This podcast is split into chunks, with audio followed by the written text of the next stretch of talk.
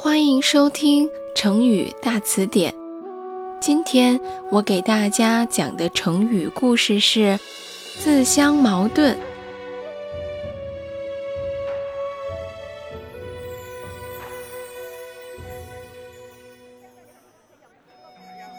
楚国有个人在集市上既卖盾又卖矛，为了招揽顾客，使自己的商品尽快出手。他不惜夸大其词，言过其实的高声炒卖。他首先举起了手中的盾，向着过往的行人大肆吹嘘：“列位看官，请瞧我手上的这块盾牌，这可是用上好的材料一次锻造而成的好盾呀，质地特别坚固，任凭您用什么锋利的矛也不能戳穿它。”一番话说的，人们纷纷围拢过来，仔细的观看。接着，这个楚人又拿起了靠在墙根的矛，更加肆无忌惮的夸口：“诸位豪杰，请看看我手上的这根长矛，快看快看，它可是经过千锤百炼打制出来的好矛啊！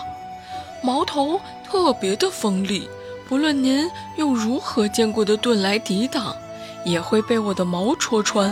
这是一个好矛。此番大话一经出口，听的人个个目瞪口呆。过了一会儿，只见人群中站出来一条好汉，指着那位楚人问道：“你刚才说你的盾坚固无比？”无论什么矛都不能戳穿，而你的矛又是锋利无双，无论什么盾都不可抵挡。那么，请问，如果我用你的矛来戳你的盾，结果又将如何？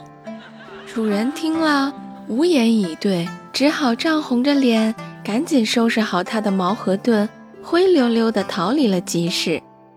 楚人说话如此的绝对，前后自相矛盾，不能自圆其说，难免陷入尴尬的境地。